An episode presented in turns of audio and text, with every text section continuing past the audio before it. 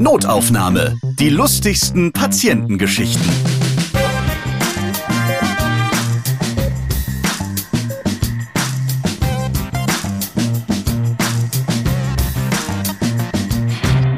Einen wunderschönen Podcast-Tag wünsche ich euch. Ich freue mich, dass ihr wieder dabei seid. Ich bin Ralf Potzus und in diesem Podcast erzählen Mitarbeiter und Mitarbeiterinnen aus Krankenhäusern, Arztpraxen oder Kliniken ihre lustigen Geschichten, die sie mit den Menschen erleben, die sie behandeln. Heute geht es um die Patientensicherheit. Bei mir ist Reinhard Stramitz aus Frankfurt. Ich grüße dich. Hallo Ralf, grüß dich. Reinhard, deine ganzen Doktortitel, die passen überhaupt nicht auf ein einziges Praxisschild.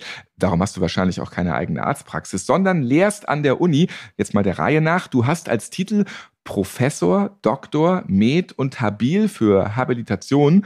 Und mit einer Habilitation haben Mediziner und Medizinerinnen ihre Lehrbefähigung nachgewiesen und können sich dann damit auch um eine Professur an einer Hochschule bewerben. Richtig? Das hast du dann auch gemacht. Du bringst Studierenden an der Hochschule Rhein-Main in Wiesbaden Gesundheitsökonomie bei. So schaut's aus. Ich bringe Gesundheitsökonominnen und Ökonomen bei, dass ein Krankenhaus ein Krankenhaus ist und keine Wurstfabrik. Ich bin also für alles Medizinische verantwortlich, von der medizinischen Fachsprache angefangen, dass sie auch die Fachbegriffe verstehen können bis hin zum Thema der Patientensicherheit, also wie wir durch systemische Maßnahmen unerwünschte Zwischenfälle verhindern können und so die Patientensicherheit gewährleisten können. Du bist damit Arzt und Ökonom und zwar auch genau in dieser Reihenfolge. Darauf legst du dann Wert in der Reihenfolge und vor allem in der Hierarchie. Ich bin zuallererst Arzt, ich habe aber während meines Medizinstudiums an der Fernuniversität Hagen auch noch Wirtschaftswissenschaften studiert. Also hinter den Doktortitel kommt dann noch ein Diplomkaufmann. Und dort habe ich mich dann mit Dienstleistungsmanagement, Personalführung und Organisation beschäftigt, aber natürlich im Gesundheitswesen, um zu gucken, dass die Dinge möglichst glatt laufen und reibungslos laufen, damit es eben nicht zu unerwünschten Ereignissen kommt und damit eben die Patientinnen und Patienten sowohl zufrieden zufrieden als auch sicher behandelt werden. Wenn man jetzt diese Titel alle ausschreiben würde, dann würde es auf kein Klingelschild passen oder in der E-Mail-Signatur oder auf Visitenkarten. Ja, also ich äh, habe auch versprochen meiner Frau, dass ich jetzt aufhöre mit Titel sammeln. Nein, äh, Spaß beiseite. Jeder hat so sein Hobby. Ich habe vor zehn Jahren die Professur Medizin für Ökonomen an der Hochschule Rhein-Main übernommen.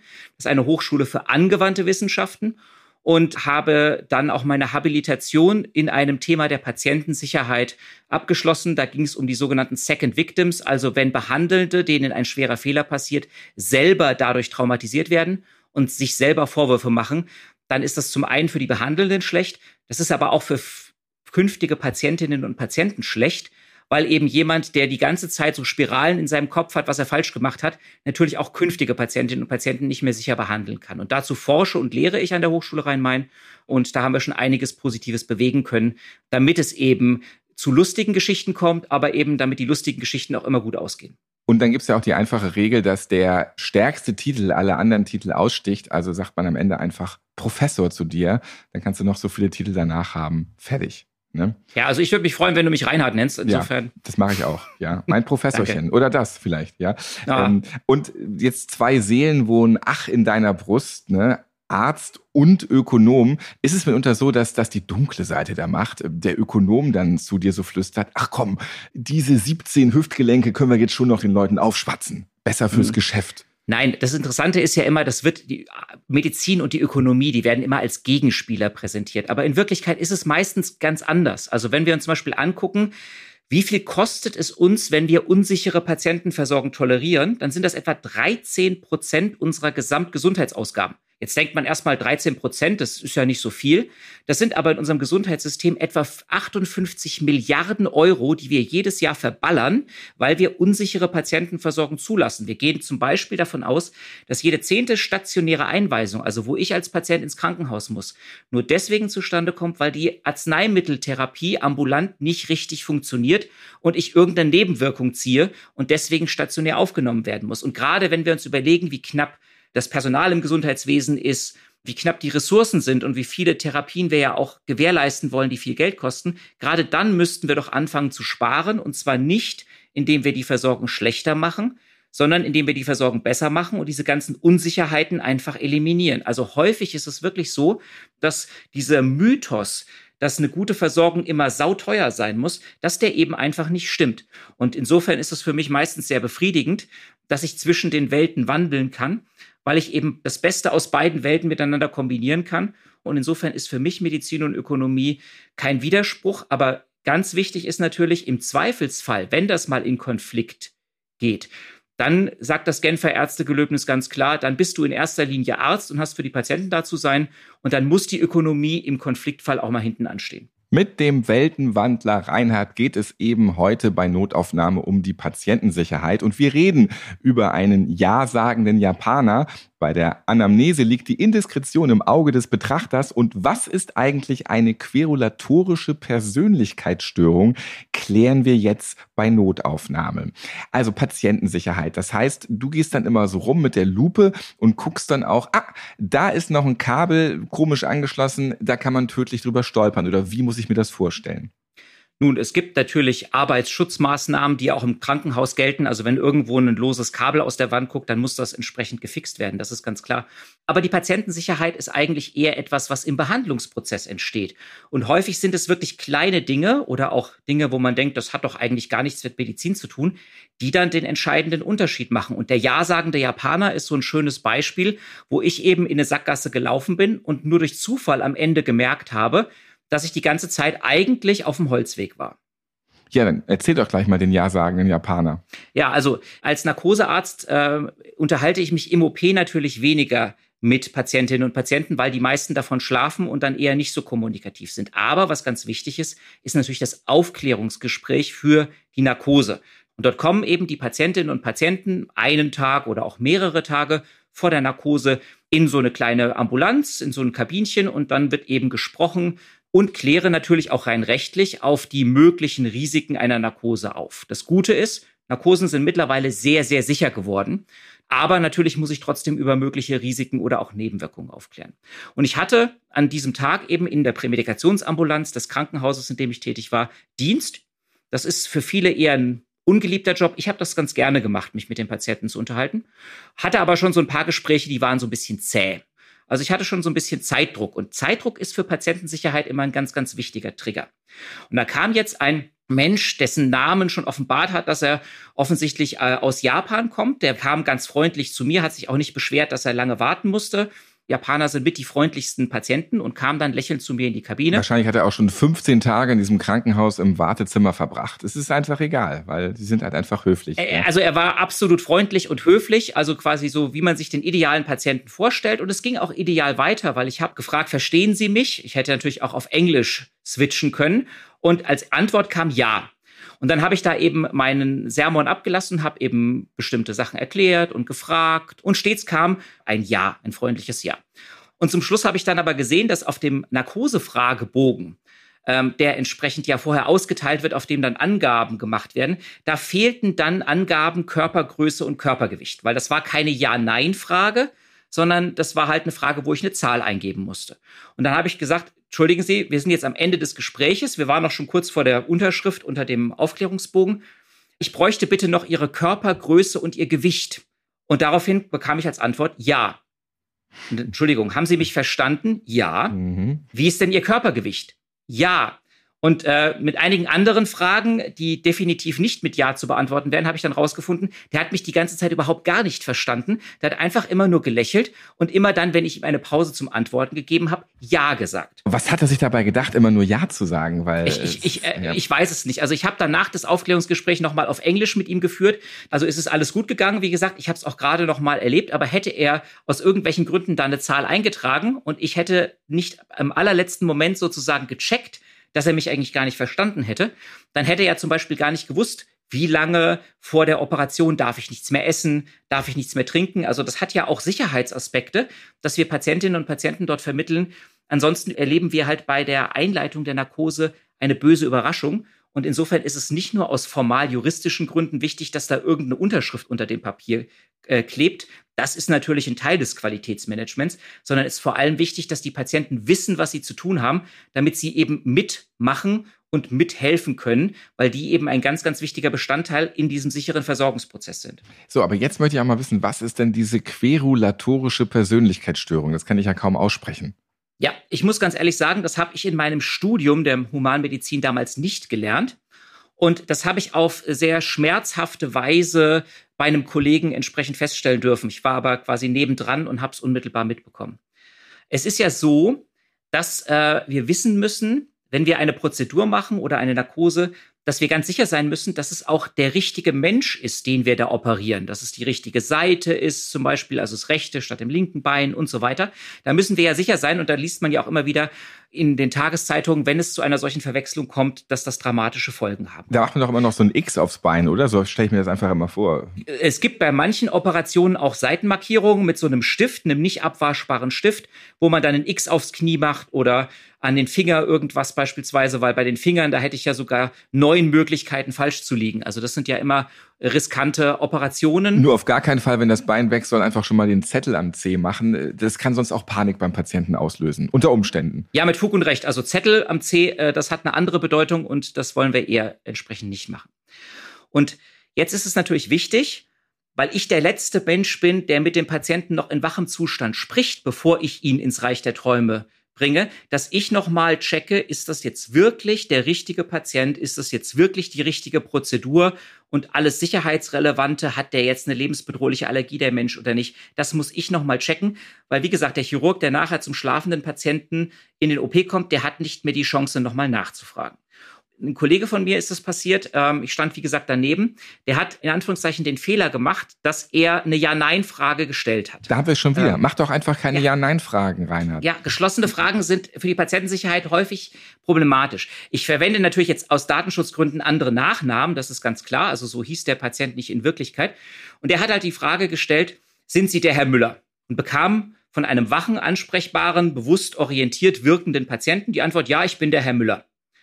Und dann fragt er noch, ja, machen wir bei Ihnen denn die und die Operation? Das war ein größerer Eingriff.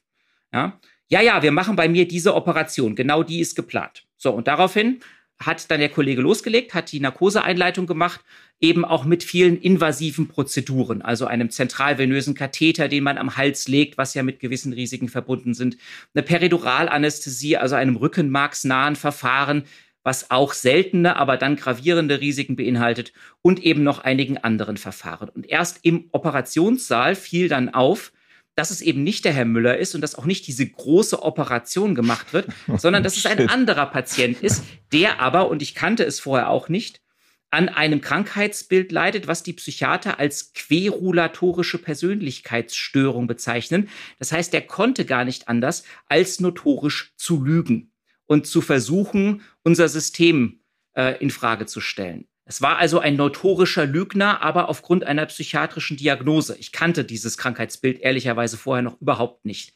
Und dann noch gleich diese Auswirkungen. Es hätte ja auch einfach, einfach mal kurz eine kleine Blinddarmoperation sein können. Aber es musste dann ausgerechnet auch noch bei dieser Operation dieser Patient mit dieser Störung sein. Aber das ist etwas, was ganz typisch ist in der Patientensicherheit. Denn es gibt häufig Dinge, die gehen nicht wirklich schief. Also es gibt eine Misskommunikation, es gibt ein Missverständnis, es geht Information verloren und in neun von zehn Fällen geht's harmlos aus. Manchmal geht's halt schief und in diesem Fall ging's halt richtig schief. Wären es jetzt zwei Patienten gewesen hintereinander, die beide eine Blinddarmoperation bekommen hätten, dann wäre diese Patientenverwechslung, die passiert ist, ja völlig harmlos gewesen, weil im Endeffekt wäre nichts passiert. Aber wenn eben der eine eine große OP und der andere eine kleine bekommt, und wir dann die Patienten miteinander verwechseln, dann ist eben die Katastrophe vorprogrammiert. Dann hat er ja diese Störung. Angenommen, jetzt wäre wirklich das Bein amputiert worden, ja, dann hört er ja dann auch von euch Ärzten, so, und wir nehmen jetzt gleich das linke Bein ab. Und äh, dann sagt er, ja, ihr nehmt gleich das linke Bein ab. Aber in dem Moment muss doch eigentlich jeder Warnmechanismus bei ihm im Kopf sagen, bist du bescheuert, du verlierst gleich dein Bein. Das, das kannst du doch nicht lügen. So irgendwie. Äh, ich habe mit Psychiatern mal danach gesprochen und die haben gemeint, das hätte sehr gut sein können, dass er sich zwar einerseits der Konsequenzen bewusst gewesen wäre, aber trotzdem nicht anders gekonnt hätte, als zu sagen, ja, ja, das linke Bein krass. wird abgenommen. Und das ist, wie gesagt, etwas, das ist weit außerhalb meines Fachgebiets. Es hat mich allerdings natürlich eine Sache gelehrt und die habe ich seitdem bei wirklich jeder Narkoseeinleitung standardisiert gemacht. Da hättest du mich nachts um drei wecken können und ich hätte diesen Spruch aufgesagt. Ich habe nämlich für mich gelernt zu sagen, guten Tag, mein Name ist Strametz, ich bin einer von den Narkoseärzten. Wie ist denn Ihr Name? Und was und muss bei Ihnen eigentlich gemacht werden? Ja, und dann genau. denken also alle, was ist denn das für ein Trottelarzt? Der weiß nee, ja nee. gar nichts, aber dann äh, hörst du es nochmal aus dem Mund des Patienten. Auf jeden Fall. Und ich sage dann auch immer, ähm, ich habe natürlich hier genau die, die entsprechenden Aufzeichnungen, was bei Ihnen gemacht werden sollen. Verraten Sie mir es auf jeden Fall bitte trotzdem nochmal. Nur als Sicherheitsabgleich, sicher ist sicher. Ich sage das beim Vorgespräch, habe ich das immer schon dazu gesagt. Wundern Sie sich nicht, Sie werden am Tag der Operation ein halbes Dutzend Mal gefragt, wie Sie heißen. Das ist nicht, weil wir keinen Plan haben, sondern weil wir hundertprozentig sicher sein wollen, dass da nichts schief geht und nicht irgendwie mal ebenso zwei Patienten vertauscht sind. Das habe ich auch erlebt. Vielleicht noch ganz kurz zum Querulanten. Das Ganze ging gut aus. Der hat zwar eine Narkose bekommen, die größer war als geplant, aber er hat nachher trotzdem die richtige Operation bekommen.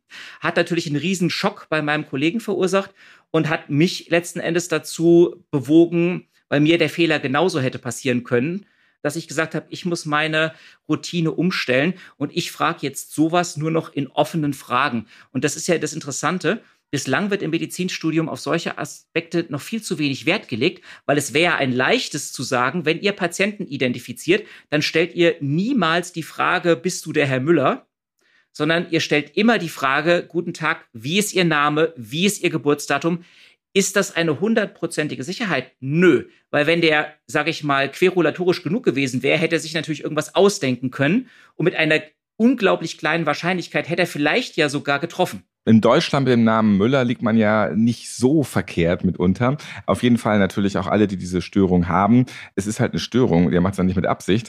Also insofern ähm, toi toi toi. Ja, ähm, du hattest eben was von Patienten vertauschen gesagt. Ja, das gibt's auch entsprechend. Ein Beispiel dafür ist, wir haben ja seit einiger Zeit im Gesundheitswesen diese Patientenarmbänder, wo der Name und der Vorname und die Station draufsteht. So wie man im All-Inclusive-Club ja auch so ein Bändchen bekommt, ähm, damit man weiß, dass man dazugehört. Natürlich mit ein bisschen anderen Hintergrund. Genau, Ballermann Björn, der kennt das, er kriegt seinen kalten Lumumba gleich wieder zum 20. Mal ausgeschenkt und freut sich wieder bäuchlings im Pool zurückzugehen. Ja, Prost. Ähm, hier hat es natürlich eine ganz andere Bewandtnis. Und eine Story, die mir passiert ist und einem Kollegen von mir, die ist mir da lebhaft im Gedächtnis geblieben. Und zwar gab es äh, zwei Operationen, die parallel von einer selben Station abgerufen worden sind. Also zwei verschiedene Patienten kamen mehr oder minder zeitgleich in den OP auch da war wieder Zeitdruck im Spiel, das sollte sehr schnell gehen, damit der OP-Plan am Tag noch entsprechend erfüllt werden konnte. Also wurden diese beiden Patienten zacki zacki eingeschleust und in die Narkoseeinleitungen äh, rechts und links nebeneinander gefahren. So, mein Kollege kam dann an zu der einen Person. Beide Personen waren deutlich über 70 Jahre alt, hatten ihre Häubchen für die Haare entsprechend tief im Gesicht sitzen. Die Zähne waren auch rausgenommen. Das ist ein Sicherheitsgrund, dass die Prothese nicht irgendwie sich löst oder lockert während der Narkose. Waren also mit leicht eingefallenem Mund, leichtem Bartwuchs entsprechend auch in der Narkoseeinleitung. Und mein Kollege kommt dann an, wieder, die Nachnamen sind jetzt frei erfunden und meinte dann, äh, als er das Armband des leicht schläfrigen Patienten gesehen hat, Guten Tag, Herr Schmidt, wir operieren Sie jetzt. Und auf einmal fuhr diese Person wie so ein Klappmesser entsprechend auf dem Narkosetisch hoch und sagte, aber ich bin doch die Frau Meier. Also es war offensichtlich eine Seniorin und kein Senior. Und durch die falsche Ansprache des falschen Namens war diese schon sehr schläfrige Person, wir geben ja immer so eine LMAA-Tablette bevor der Narkose, ist die auf einmal hochgefahren und hat gesagt, ich bin doch aber die Frau Meier. Was ist passiert auf der Station? Nun, da ging es hektisch zu. Und die beiden Patientenzimmer waren wohl auch nebeneinander. Und die haben halt im Eifer des Gefechts einfach die Patientensicherheitsarmbänder vertauscht.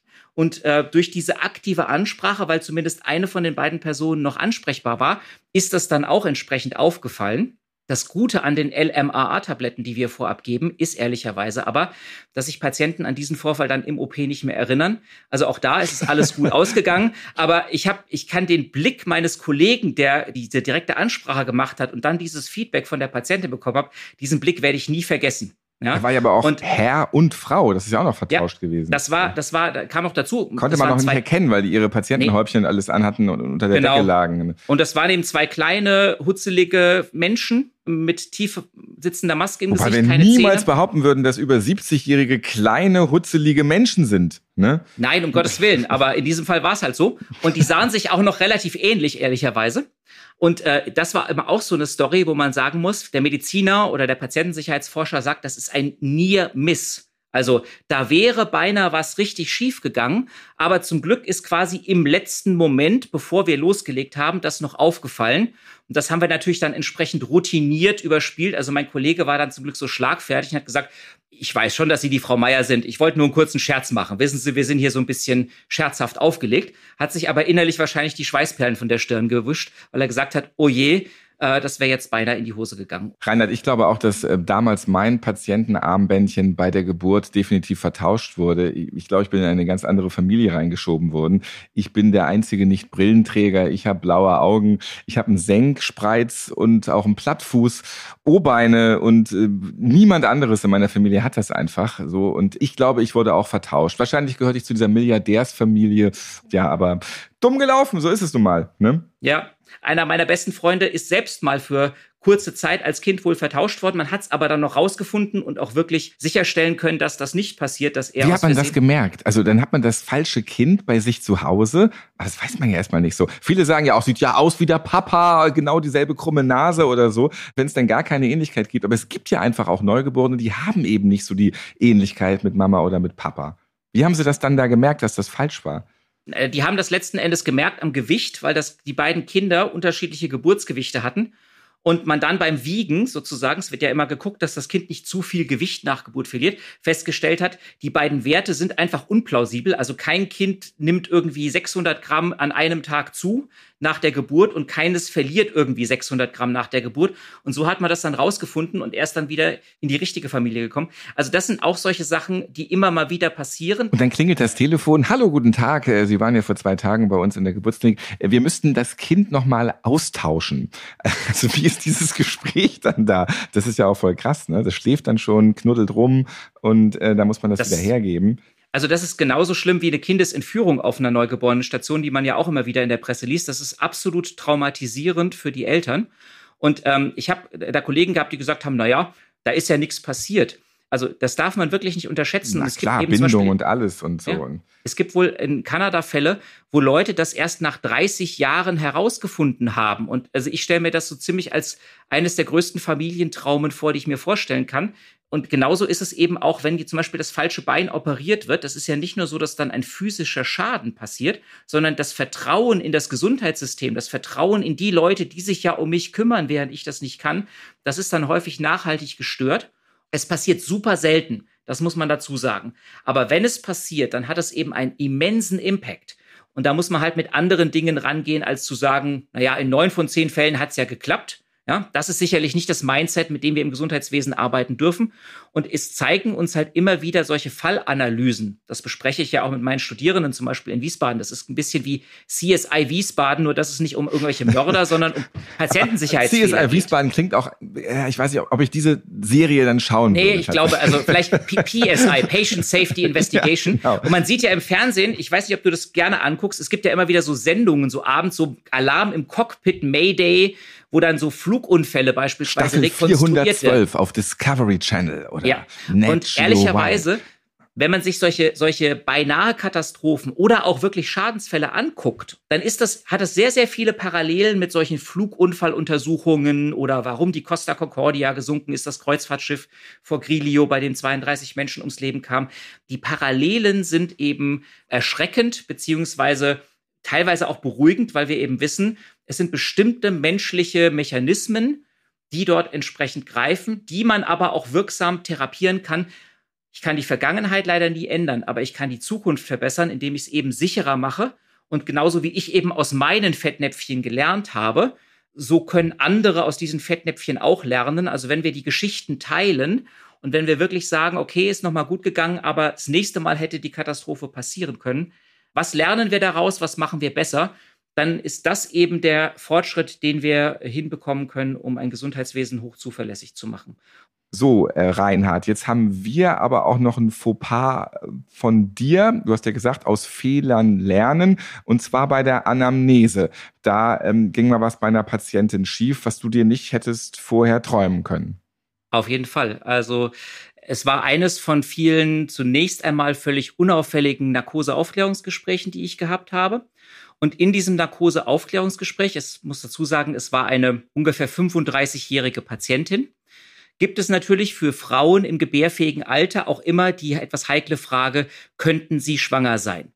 Das fragen wir nicht, weil wir neugierig sind, sondern das ist natürlich so, dass wir planbare Operationen gerade im Frühstadium einer Schwangerschaft dann eher verschieben würden, damit wir eben mit den Medikamenten, die die Patientinnen kriegen, nicht das ungeborene Leben schädigen. Also das es werde ich ja, ja sogar gefragt äh, beim Blutspenden. Dann werde ich auch als Mann gefragt, ob, du schwanger ob ich schwanger bin. Ich, ich, ich trage ja. dann immer ganz brav Nein ein. Ne? Also, aber ich werde da gefragt, ja. Ich glaube, das ist auch die korrekte Antwort. Also ich bin das nicht gefragt worden. Im Aufklärungsbogen der Narkoseärzte steht drin, für Frauen im gebärfähigen Alter, Doppelpunkt. Könnten sie schwanger sein, ja oder nein?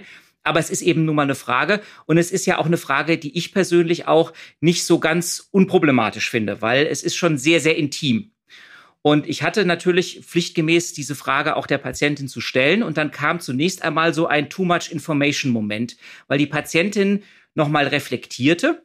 Ich erwarte dann normalerweise entweder so eine Antwort wie Nein oder ja, könnte doch sein aber sie reflektierte dann so ihre letzten vier, sechs Wochen, was sie da so erlebt hatte, mit wem sie das so erlebt hatte und konnotierte das dann auch mit, ach ja, nee, da haben wir verhütet, aha, der ist eh impotent, wo ich mir dann gedacht habe, das möchte ich gar nicht wissen. Also das einfach die letzten Nein vier Wochen war sie sehr gereicht. bettaktiv auf jeden Fall schon mal. Äh, wie, wie auch immer, ich möchte das gar nicht kommentieren, das steht mir auch gar nicht zu, aber es war so, dass ich gesagt hätte, weniger Information, nämlich ein einfaches Nein hätte mir schon gereicht. Und dann ist aber etwas passiert, wo es mir wirklich die Sprache verschlagen hat weil ich habe gesehen, ähnlich wie der Japaner, der Ja gesagt hat, hat auch diese Patientin ihr Gewicht nicht eingetragen. Und Gewicht ist für Narkoseärzte eine sehr wichtige Information, weil wir eben Narkosemittel nach Kilogramm Körpergewicht dosieren. Und deswegen hatte ich gesagt, okay, ähm, ich habe gesehen, äh, Sie haben hier noch nicht Ihr Körpergewicht eingegeben. Wir brauchen das zum Dosieren der Narkosemittel. Und auf einmal guckte mich diese Frau vollkommen bös an von einem auf dem anderen Moment. Also wenn Blicke töten könnten, dann wäre ich, sagen wir mal, selber reif gewesen für die Notaufnahme und sagte mir nur, finden Sie das nicht ein bisschen indiskret? Und gerade mit der Information, die ich zuvor über die Schwangerschaftsfrage bekommen habe, habe ich mir gedacht, hm, also Indiskretion liegt wohl im Auge des Betrachters oder der Betrachterin, weil ich hätte Geld darauf gewettet, dass die Schwangerschaftsfrage wesentlich indiskreter bewertet wird als die Frage nach dem Körpergewicht. Aber bei dieser Patientin war es wohl umgekehrt. Und das hat einen äh, ziemlich langen Moment ziemlich peinlich berührter Stille entsprechend verursacht. Sie hat mir dann auch noch ihr Körpergewicht verraten. Ähm, nach einer kurzen Pause hat sie dann noch um ein halbes Kilo nach oben korrigiert. Und man muss dazu sagen, es ein war eine vollkommen, es war eine vollkommen normalgewichtige ja. Frau. Also sie war ja. weder übergewichtig noch untergewichtig. Sie war vollkommen normalgewichtig.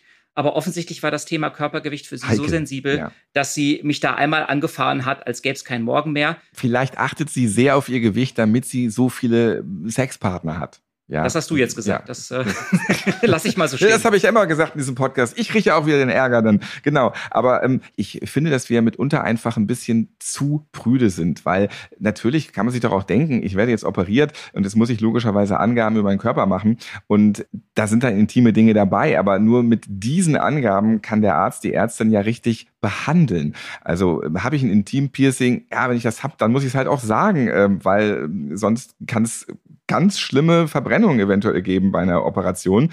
Ähm, also das sind da ja keine Fragen, die gestellt werden, weil der Arzt die Ärztin ärgern möchte, sondern weil es zur eigenen Gesundheit irgendwie förderlich ist. Und ich finde, mitunter sind wir so ein bisschen ja zu verschlossen bei bestimmten Dingen. Wobei ich sagen muss, ich glaube schon, dass es wichtig ist, einfach den Kontext entsprechend darzubringen. Also in meiner medizinischen Ausbildung im Studium ist es bislang noch zu kurz gekommen.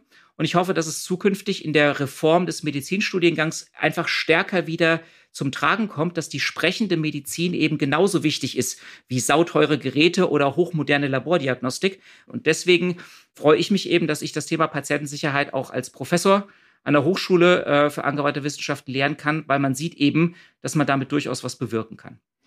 Vielen Dank, Professor Reinhard Stramitz, für deine Geschichten, auch mal aus der ökonomischen Sichtweise und vor allem aus der Patientensicherheitsperspektive hier mal interessante Einblicke zu kriegen. Danke, dass du heute dabei warst. Sehr gerne. Vielen Dank.